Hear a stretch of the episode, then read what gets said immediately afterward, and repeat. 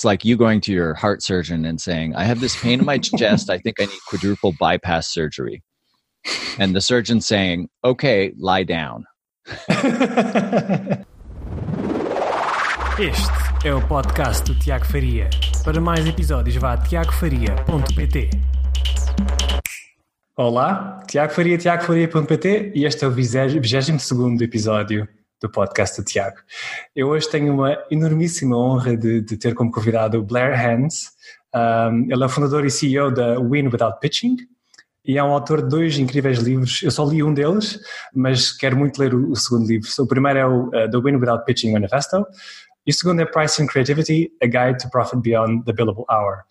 Um, eu descobri uh, o Blair através do Chris Doe, uh, que foi um dos convidados que eu tive aqui, um, aqui no canal, que pode ver aqui uh, no link acima. Um, ele é basicamente o criador da estratégia de preço que, que, eu sigo religiosamente, que chama-se Value-Based Pricing, ou seja, preço com base no valor acrescentado, que, é, que acho que é realmente o único caminho a seguir, e que, que pode ser implementado não só para agências de marketing e de criativas, como também para, na minha opinião, para outros tipos de negócios uh, business to business. Portanto, vamos, vamos, aqui ter uma conversa interessante, saber um pouco sobre a história do Blair e, e, ver como é que você pode implementar no seu negócio. Hi Blair, welcome to my channel. Thank you so much.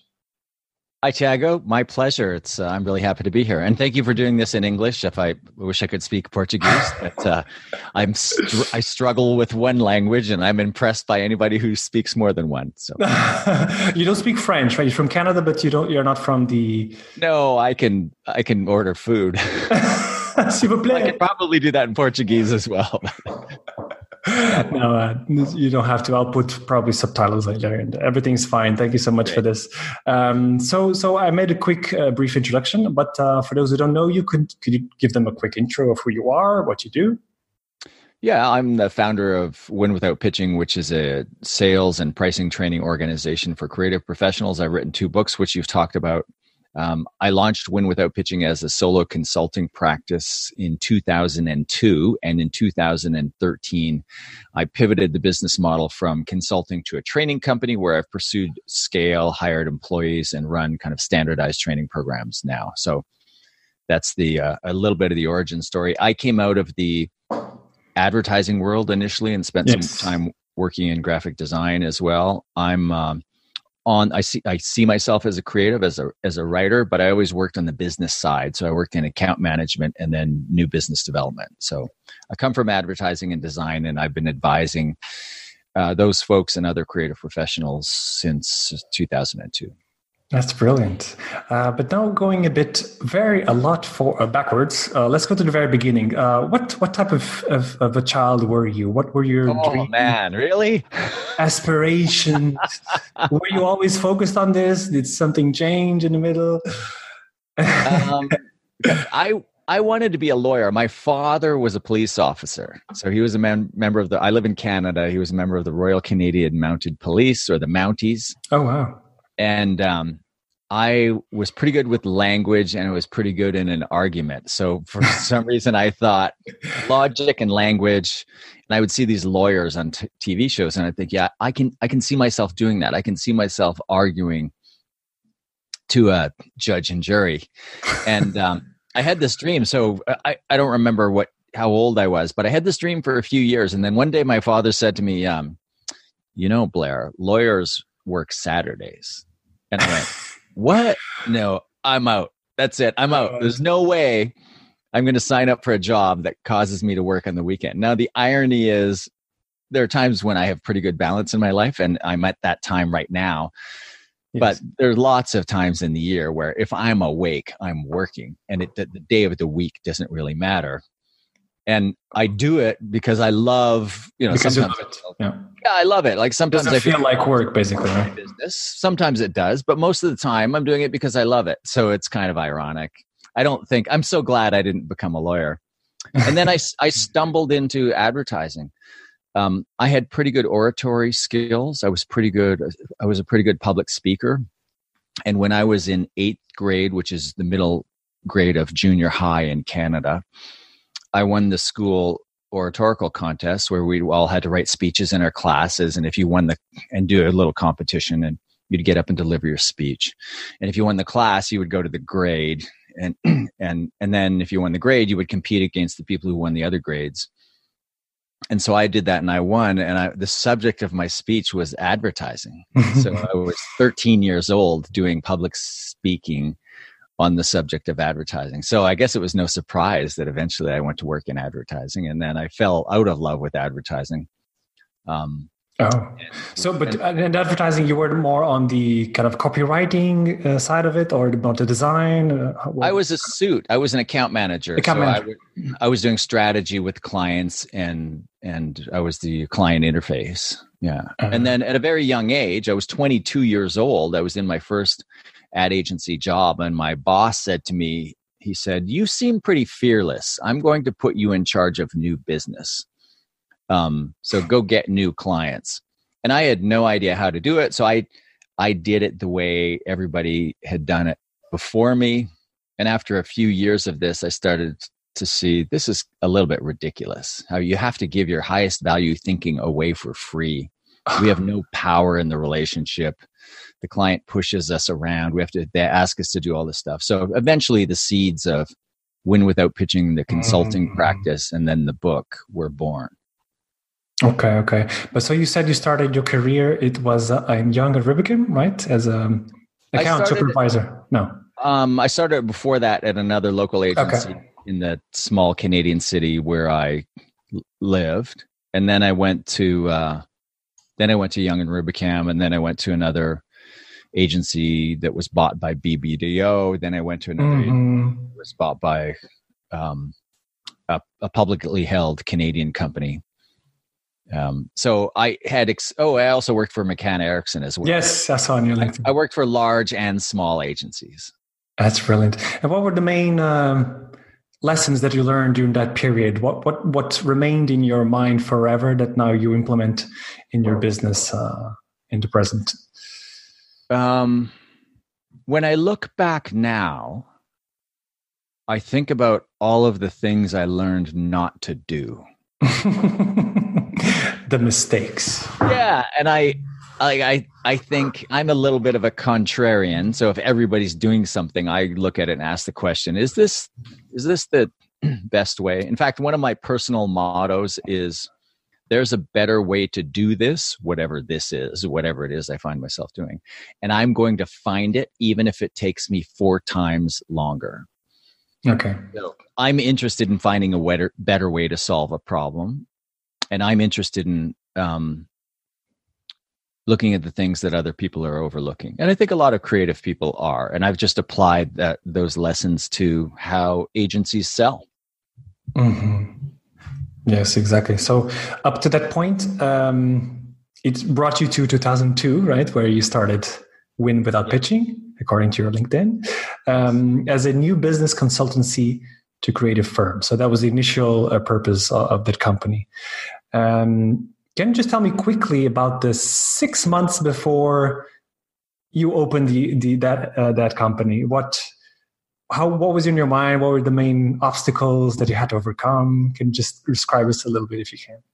There's I'll probably go back maybe a year before a year. Um, because the genesis of this business was really um, I wanted to get out of advertising. I wanted to get out of the creative agency world because I had gone to work for uh, a boss who was not a very good boss and wasn't very kind, and it was so it was a very difficult working environment.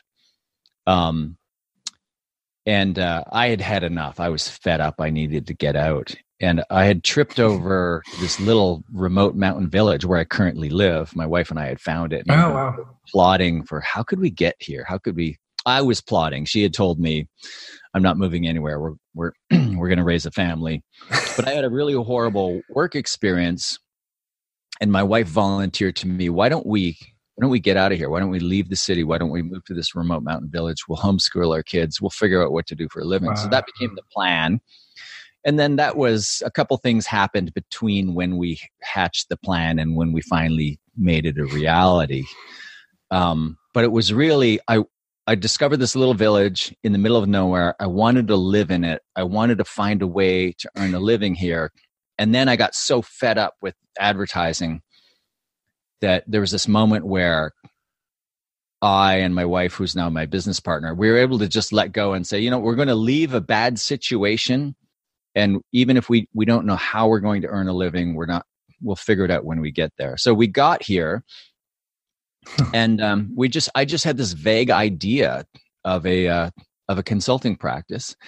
And I had a contract job my last employer. So I was fired by the evil employer. I went to work for another smaller firm and I really liked the guy I worked for. He was fantastic. He restored my faith in creative people and the creative professions. Okay. So I promised to work for him for a year. Well, while you were already living in this remote. No, no I was stayed where we were. I said I'll work for you for a year. Okay. Okay. Um, and then we're going to go do this thing. And a year turned into 20 months, and and it was a great experience. And I just I had to leave. It was time to go. So mm-hmm we're packing up ready to go and i was having this goodbye lunch with my employer and he said what are you what are you going to do for a living yeah. and i said i have a vague idea of a consulting practice and he said do you want to do you want to keep working for me on contract do you want to do sales for me remotely on contract and uh, i said sure so i did that for a year cool. while i was building the consulting business and then after transition yeah it was a great transition and i still think very highly of that person that firm and that experience he saved me because if i'd uh, if I had quit the business um, after being fired from the previous agency, mm. it would have my uh, it would have left me with a really sour taste in my mouth about the entire profession. Got it. Makes total sense. Yeah. Uh, so uh, before that, you learned about all the mistakes, right? You, that was the main lessons you've learned. But um, so after you started the company, what were the main mistakes you made in the first couple of years that turned out to be amazing lessons? Oh, how much? Think of one.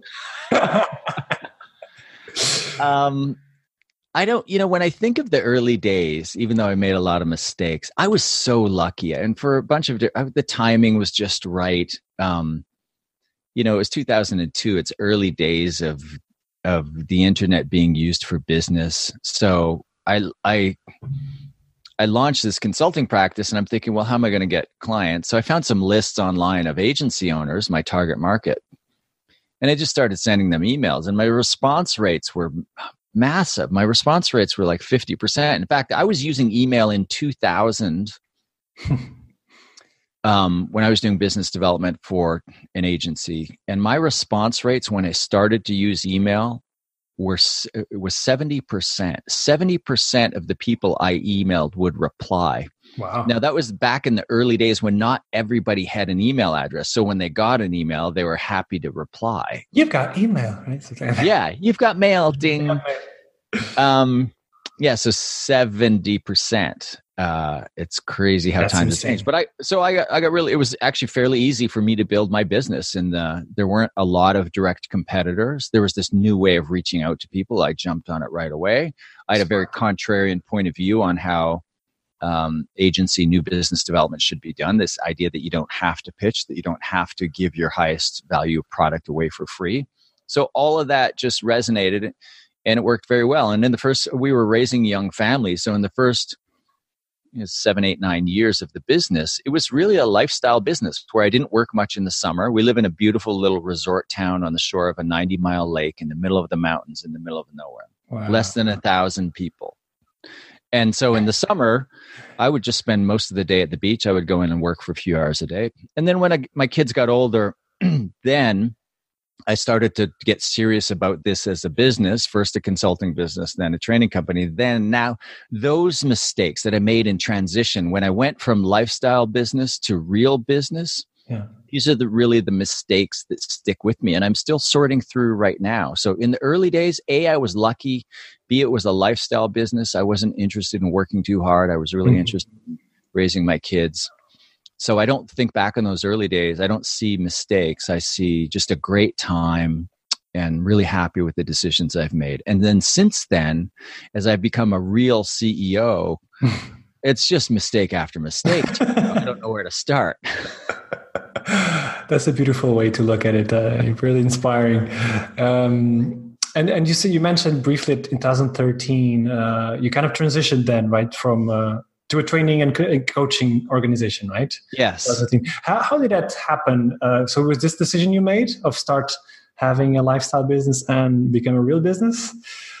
The, that decision had made. I'd made that a, a, a few years earlier, I think. And then so what happened? And I forget what the I forget the dates, except for I remember I got pneumonia in November of 2000. okay. And, and in January of 2013, I transitioned the business into a training company. Okay. Because I, I had two weeks flat on my back in bed thinking, and the, I got pneumonia. I was sick for the fourth time that year. On I got sick on three different continents, and not like say I didn't have any like horrible illness, but I would just run down. I was run, I run myself ragged. I I felt at the time like I had pushed the solo consultancy model as far as I could. I earned as much money. I was working as hard. I look back on it now and I see how ridiculous my thinking was then.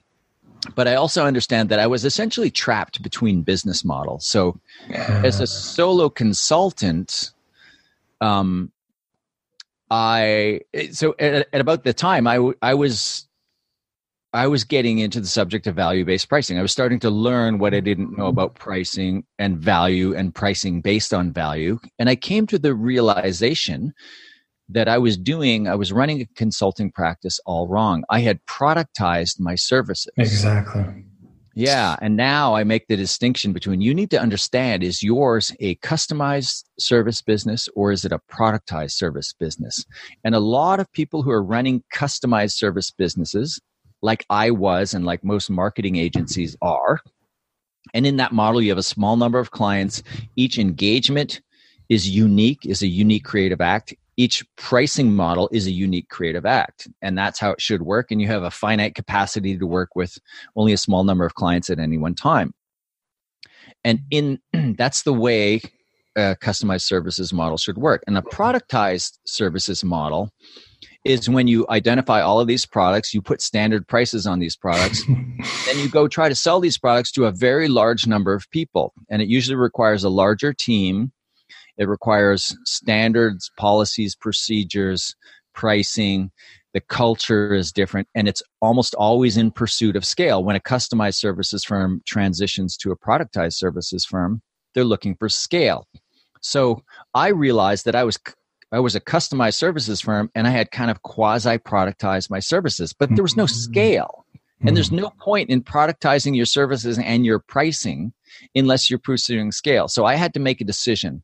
I was either going to do consulting properly and I was going to price based on value. And by that, I mean not based on how much time it took me or what the market value of my services was. I would look at each client, each situation, the opportunity to help, the opportunity to create value, and then I would customize the engagement and the price to their specific situation. So I was either going to do that be fully customized and customize the pricing based on value, or I was going to go in the other direction and productize and pursue mm-hmm. scale. And I could have really gone either way, but I decided to choose to productize and pursue scale. And when I share that story, some people who were in the situation that I was in, caught in the mushy middle, they they think that that's the right answer is to pursue a productized company and scale and it's not. It's just it's just the hmm. one that i chose. Okay. And there are days when i think oh, i should have ch- chosen the other one but for the most part i'm happy with it. So you really have to decide is yours customized or productized?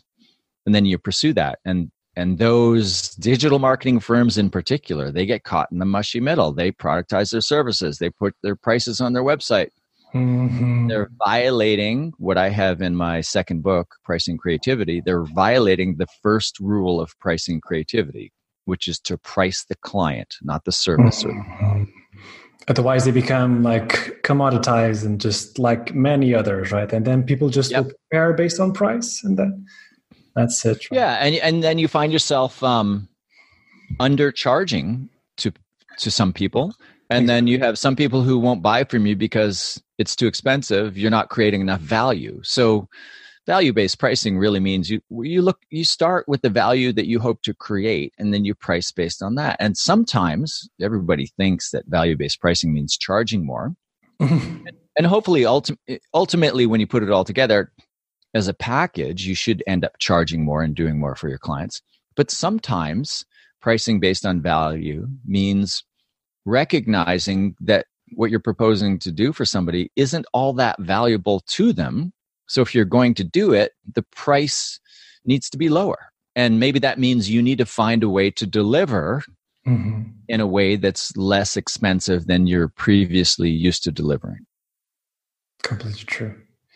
Um, and, and, that is all in your the first book, Win Without Pitching Manifesto. I love that name. It's absolutely genius. Um, it has 12 proclamations, correct? Yes. Um, how did you come up with this idea of proclamations? What was the origin of this? I know you already had kind of some ideas of what you would like to transmit. But how did this concept came, came to life? I wanted to write a manifesto. I love manifestos.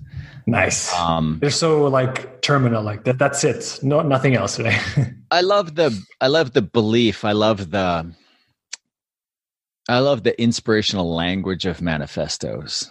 Um, we will not. We will. Right. We, we shall. And so I read a lot of. Uh, so I think of. So there's some the standard manifestos. I think the best book, the most important book ever read, might be the Curtis Creek Manifesto, which is a book nobody has ever heard of unless they are a fly fisher.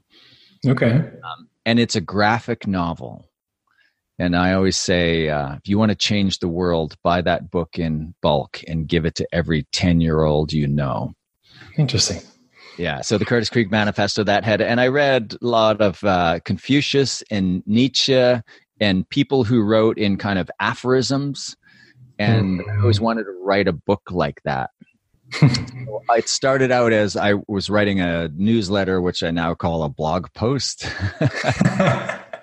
and uh, I so I wrote this article in uh, I'm not sure when. I think it was probably somewhere around 2007 or 2008.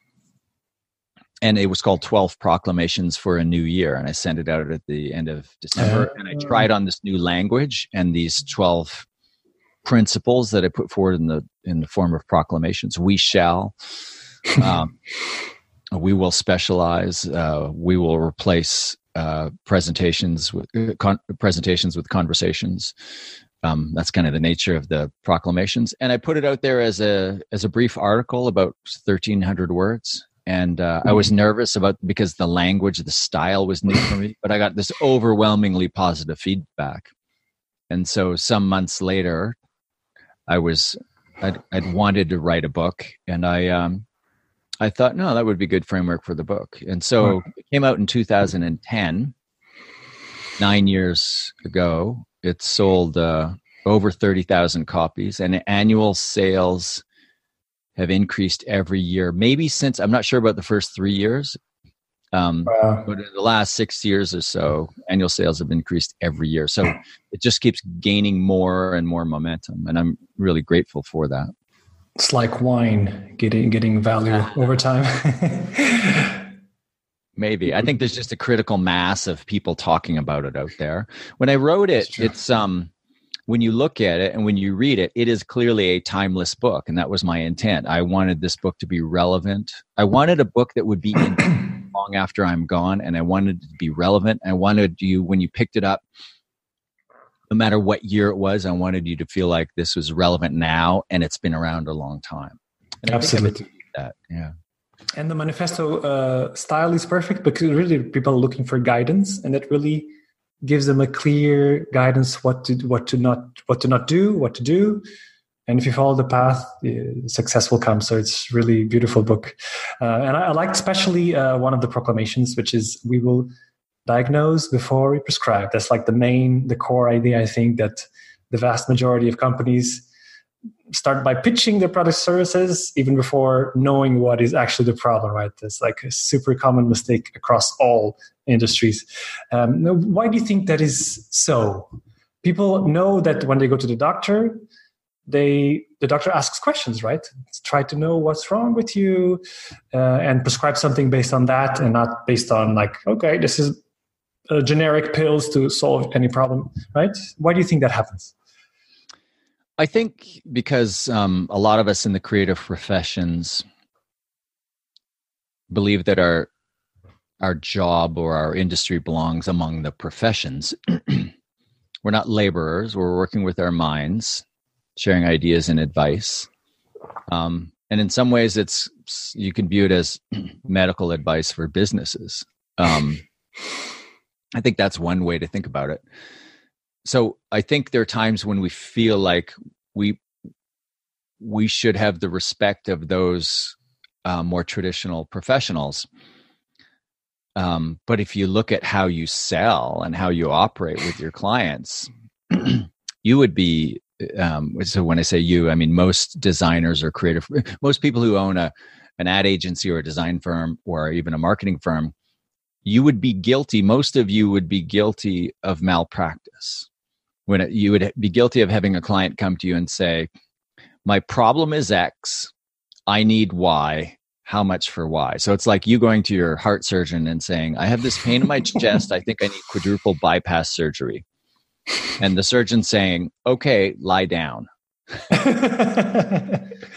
right. So if until we start acting as professionals, and I by that I mean taking the obligation to diagnose before we prescribe seriously. If we don't, if until we until we take ourselves seriously, clients won't take take us seriously.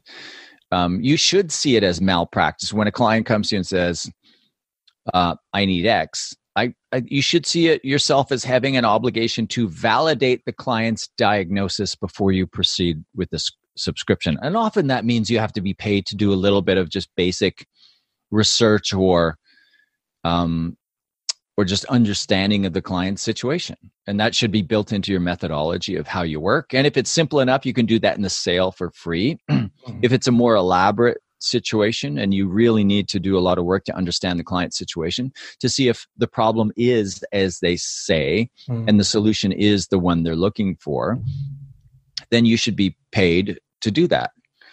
Um, but I think that's the root of it is we don't we want to be seen as professionals but we don't act professional in that way mm-hmm. holding these really high standards and understanding you know that if if, if uh, understanding that that that we need to validate the client's diagnosis before we proceed on anything because we've every creative professional every design firm owner ad advertising professional has been in a situation where the client has come to them and said I need X. And that professional has gone to work to develop and deliver X. And very early on, maybe right at the beginning, they started thinking, you don't need X, you need Y. Well, if you believe that as the professional, your your doctor wouldn't do that. Your doctor wouldn't say, okay, I'll give you I'll do the quadruple bypass on you. But what you really need is to take a couple of aspirin. They would never do that uh, there's more money in the surgery, so I'm going to do the surgery even though you don't need it. That's not professional. You'll you'll be disbarred, not disbarred. Um, you'll lose your medical license for that. Lawyers would be disbarred for doing the equivalent in the legal world. Um, so we need to think that way. And that that opens up a lot of opportunities, right? You immediately differentiate yourself from all the others, right? Uh, you you start to be seen as an authority, someone that really worries about the customer, about what will be the ideal solution. Um, and it's super easy, right? Just ask more questions, right? Instead of just giving immediately your unique solution. Yeah. It's brilliant. Uh, but best of all, it opens up the opportunity to charge more, right? Because um, because of value-based pricing concept. Can you please explain a tiny bit briefly what what this concept of value-based pricing is for for my audience? Sure. So um, uh, I'm going to say you, and um, and you probably uh, includes all entrepreneurs. There are three things you can price and sell. Uh, well, if you're in a service business, there are three things you can price and sell.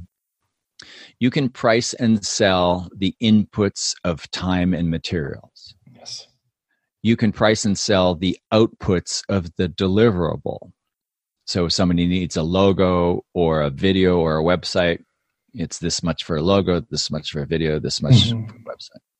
When you're selling the time, the inputs of time and materials, somebody comes to you and says, I need a logo, how much? And you say, um, I don't know, but it's 150 euros an hour. Mm-hmm.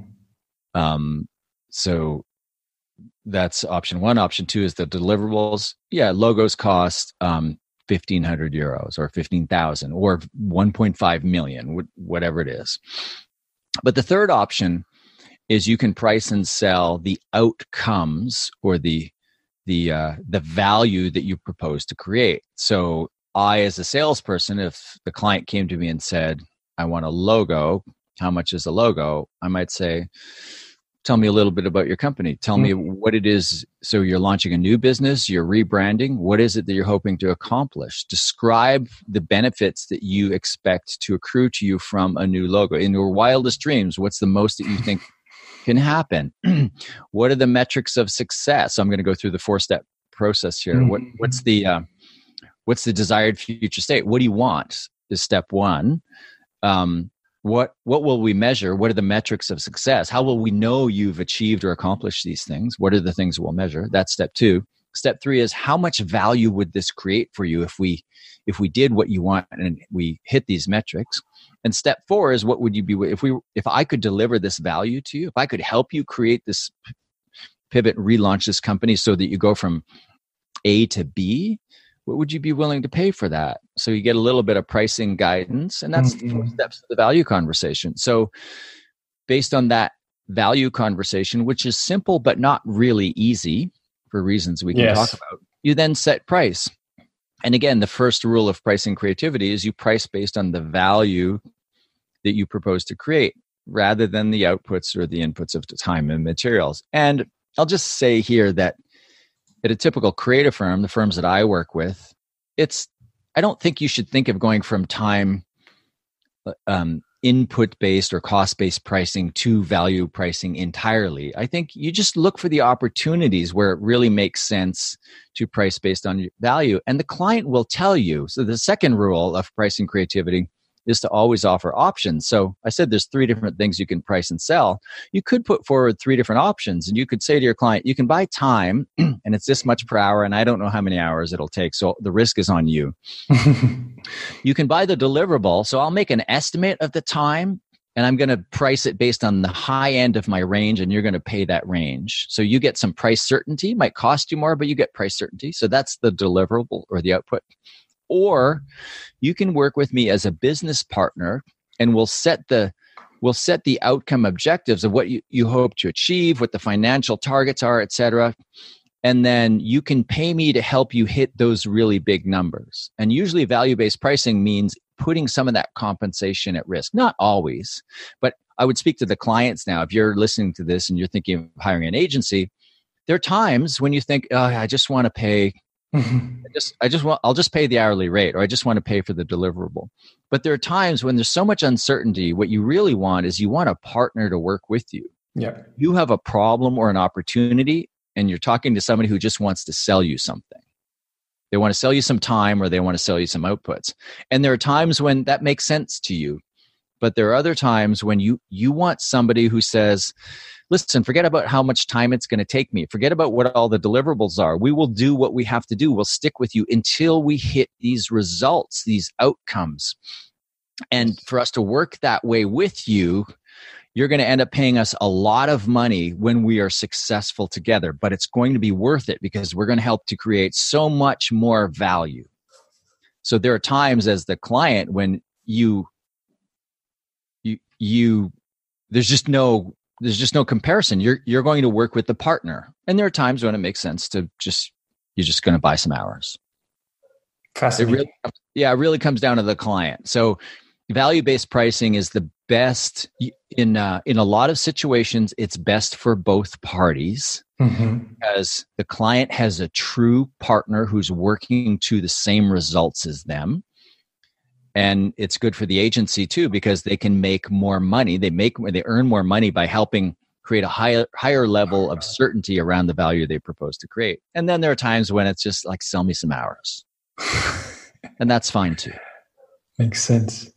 Um, and, and, and a bit of a, trend, how to say, uh, off topic that you're kind of usually uh, discussing in, in, in, your program. Do you, do you believe that this could be implemented, the value based pricing could be implemented for any other kind of B2B business, not just agencies or creative agencies? Say, for example, like a contractor, could you use this approach to win more refurbs oh, for, sure. for real estate investors, stuff like that? Yeah, I, anybody who's delivering any service for sure. Even um, even productized service companies. When you think of hotels, airlines, they okay. price. They it's you know their pricing is really um, it can be viewed as value based pricing, but there's a lot more science. There's all kinds of data that goes into those prices. They have to segment their audience and say, we have a bunch of people who value this they don't want to spend a lot of money so we'll strip out all the extras and we'll give them the cheap price. And then we have people who value the concierge level offering so we'll put together packages for these different segments. In a customized services business you're segmenting to units of one so every client is a segment.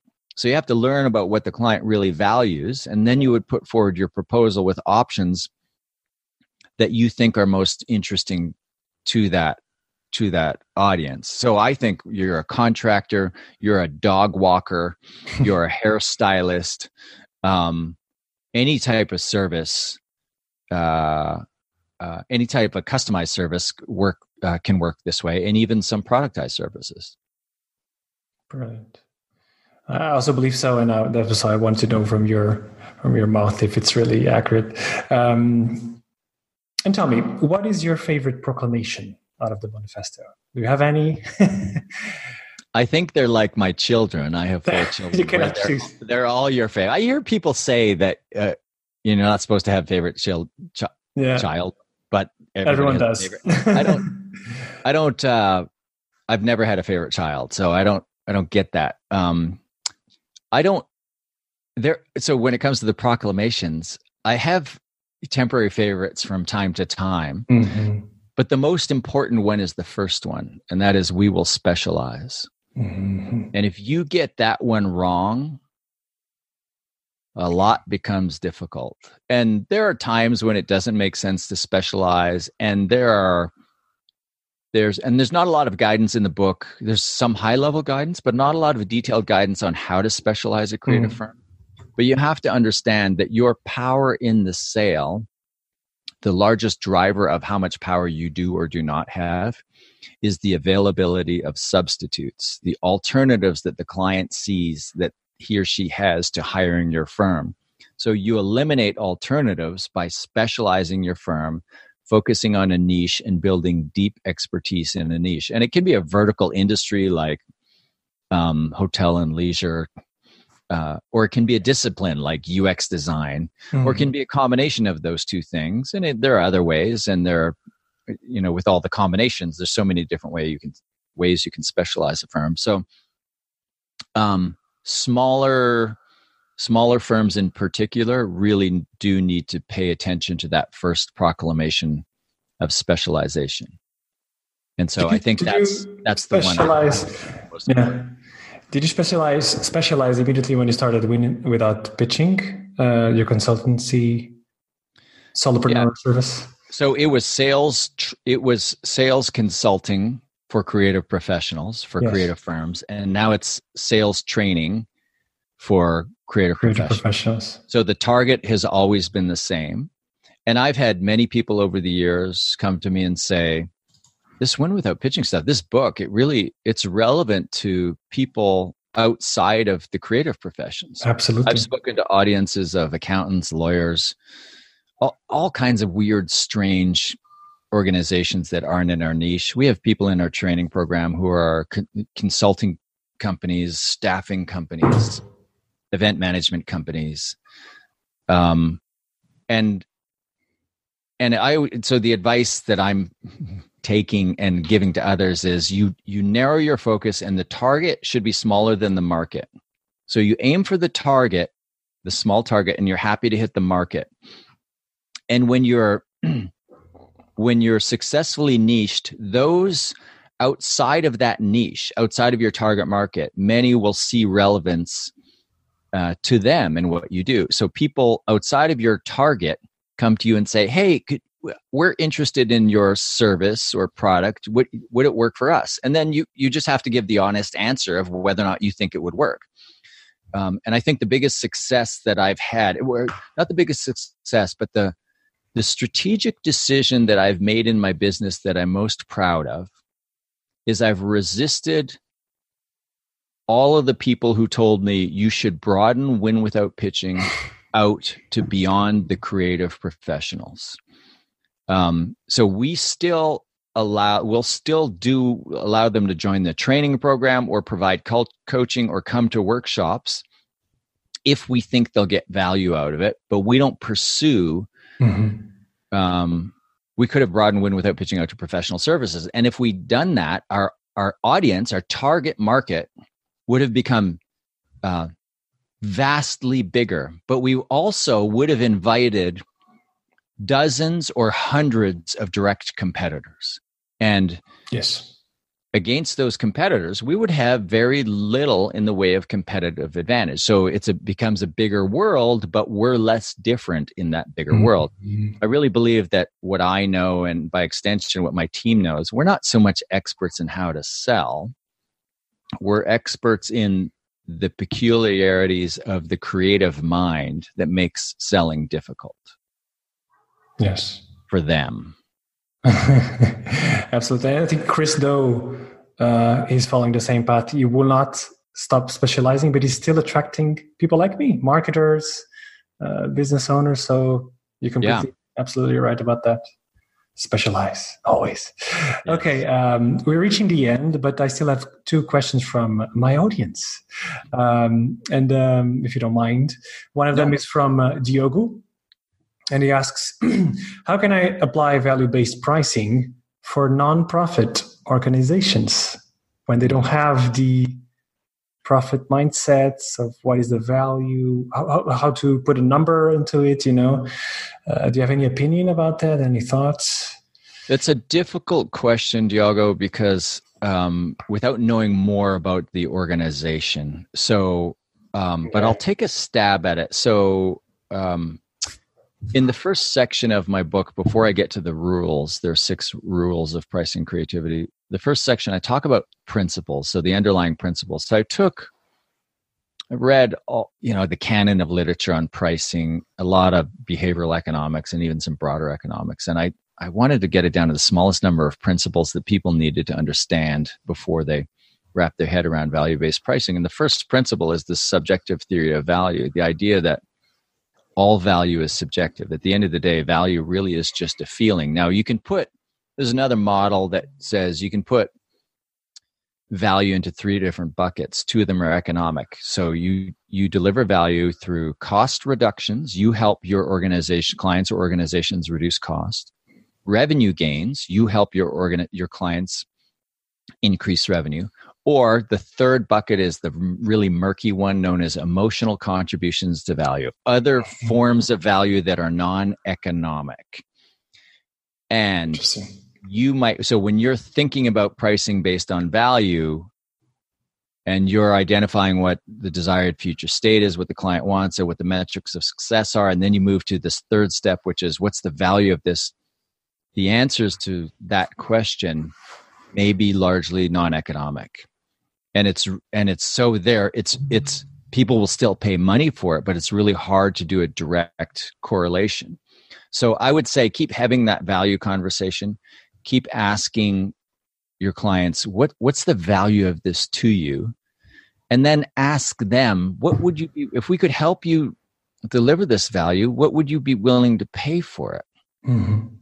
there's some more nuance that comes after that but that's the key to value based pricing really the key to value based pricing is taking the focus off of you and what your organization does and your products or services. I'm sure in the case of Diogo, it's services.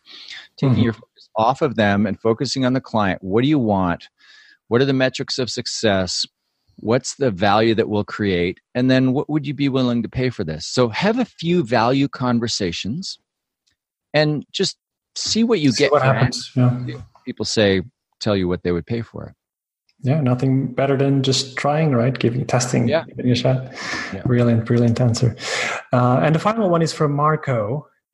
Um, and I think he, he, he said in a, a, PS note that I think I know the answer. Uh, that the answer is choose another client, but you would like to know if there's any other answer. So he asks how to handle a lead that does the math milestone uh, date divided by cost to get an hourly rate.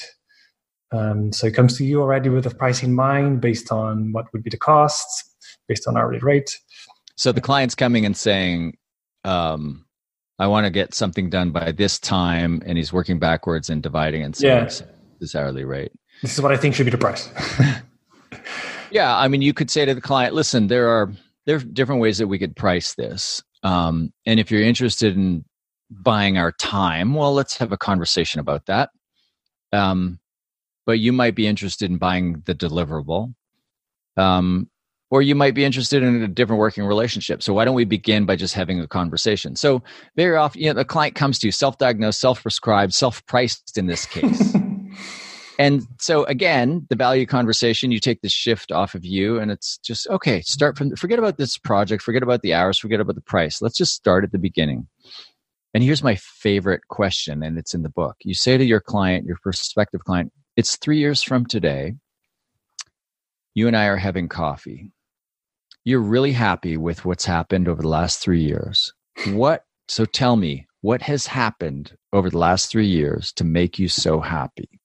So it's a big, and there's, there's an entire book written on this question. It's called the Dan Sullivan question.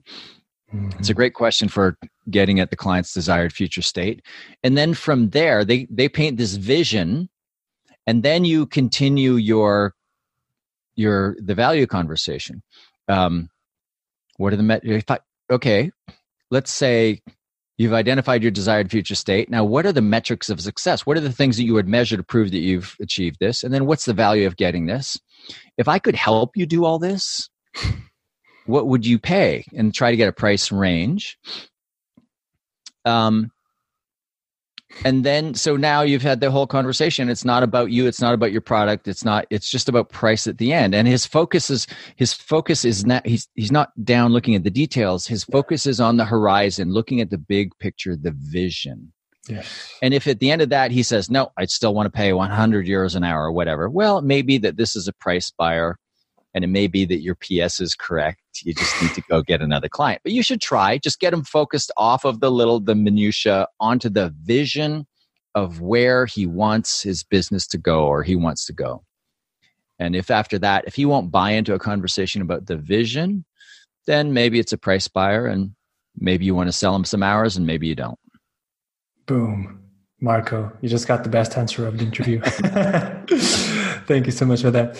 Um, okay um, we're kind of reaching the end. Um, just three, a couple of small questions just per, about you. Uh, if if you remember in the past five years, uh, if you created a new habit that improves your life drastically, anything could be anything, personal, professional. Uh, do you remember any? Interesting? Oh yeah, I'm always creating new habits, and yeah. some of them actually stick. So the one I'm on right now, which I just love, is I wake up in the morning and before I've been awake for 30 minutes, I go downstairs, I put the coffee pot on for my wife.